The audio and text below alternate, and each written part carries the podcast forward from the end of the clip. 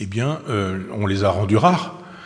Ceux qui ont été gardés, conservés, parfois même par quelques missionnaires, par quelques administrateurs coloniaux, euh, ces objets-là euh, ont traversé les siècles et aujourd'hui ils sont d'une grande rareté parce qu'ils ont échappé aux destructions de la nature, ils ont échappé aux destructions des missionnaires, et dans un pays, dans, une, dans un régime ontologique capitaliste, la rareté faisant la, la, préciosité, eh bien un certain nombre d'objets dits d'art africains atteignent aujourd'hui des sommes colossales et euh, sont devenus des objets de, de, spéculation. Je voudrais, avant de, commencer quoi que ce soit, euh, parler un peu de l'oralité parce que nous ne savons plus ce qu'elle a été, nous ne savons plus ce qu'a été sa, sa, grandeur, parce que nous sommes dans une civilisation d'écriture. Hegel est allé jusqu'à dire c'est pas la seule bêtise qu'il ait dite, mais enfin que les civilisations euh, sans écriture n'avaient pas d'histoire, qu'il fallait, qu'il fallait obligatoirement euh, de l'écriture pour avoir de l'histoire. Ça a généré mm, des bêtises pendant des siècles, jusqu'à Michel Foucault qui pense d'une certaine manière que le réel n'existe que s'il est archivé. S'il y a une trace archivée, alors le réel existe. S'il n'y a pas de trace archivée, alors le réel n'existe pas. Ce qui fait évidemment qu'on a fabriqué une culture savante et qu'on a détruit une culture populaire, en estimant d'ailleurs qu'une culture populaire, euh, c'était un oxymore, et que la culture ne pouvait pas être populaire, et que la culture, elle était au contraire élitiste, élitaire. Je vous renvoie aux considérations euh, que j'ai eues au début de, ce cycle sur euh, les paysans, le paganisme, le paganus, le païen, et cette idée que, avant toute chose, la culture est agriculture. La culture, elle est rurale. Et c'est en devenant urbaine que la culture cesse d'être orale pour devenir écrite.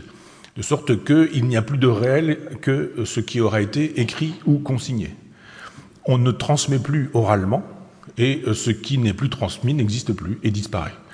Moyennant quoi, des civilisations qui n'ont été chorales euh, ont disparu parce qu'on n'a aucune trace c'est peu de choses, par exemple, même s'il y a une trace d'écriture de manière un peu élitiste chez les Gaulois, mais on sait peu de choses, les Gaulois, les Celtes, les Scythes, enfin il y a parfois des traces, on ne sait pas, on n'est jamais très sûr sur ces sujets-là, mais il y a eu des cultures et des civilisations, et nous les avons arraisonnées, nous les avons occidentalisées, nous n'avons pas su les pénétrer de l'intérieur, pour autant que ça puisse se faire.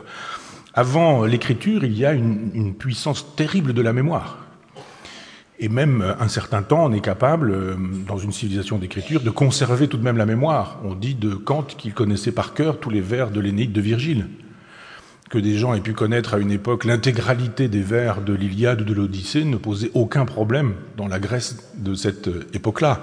Donc on pouvait apprendre par cœur et connaître par cœur un nombre, considérable de vers parce que justement la métrique rend possible la mémorisation.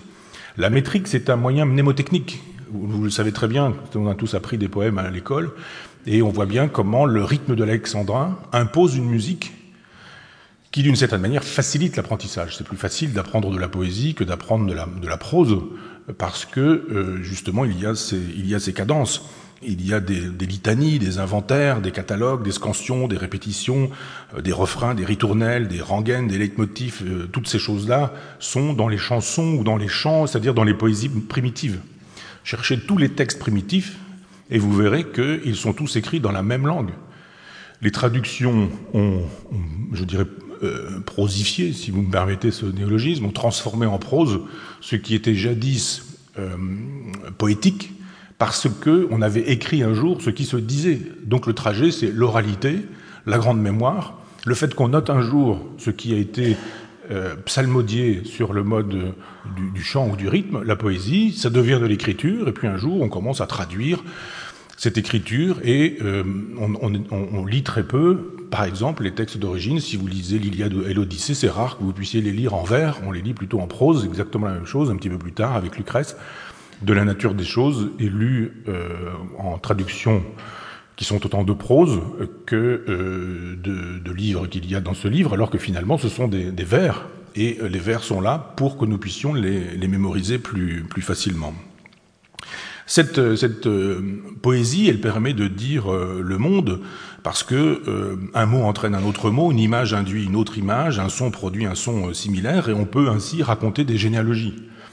Tous les récits euh, primitifs, les récits fondateurs, commencent par des mythologies. Machin, fils de bidule, fils d'un tel, fils de... etc., etc., etc.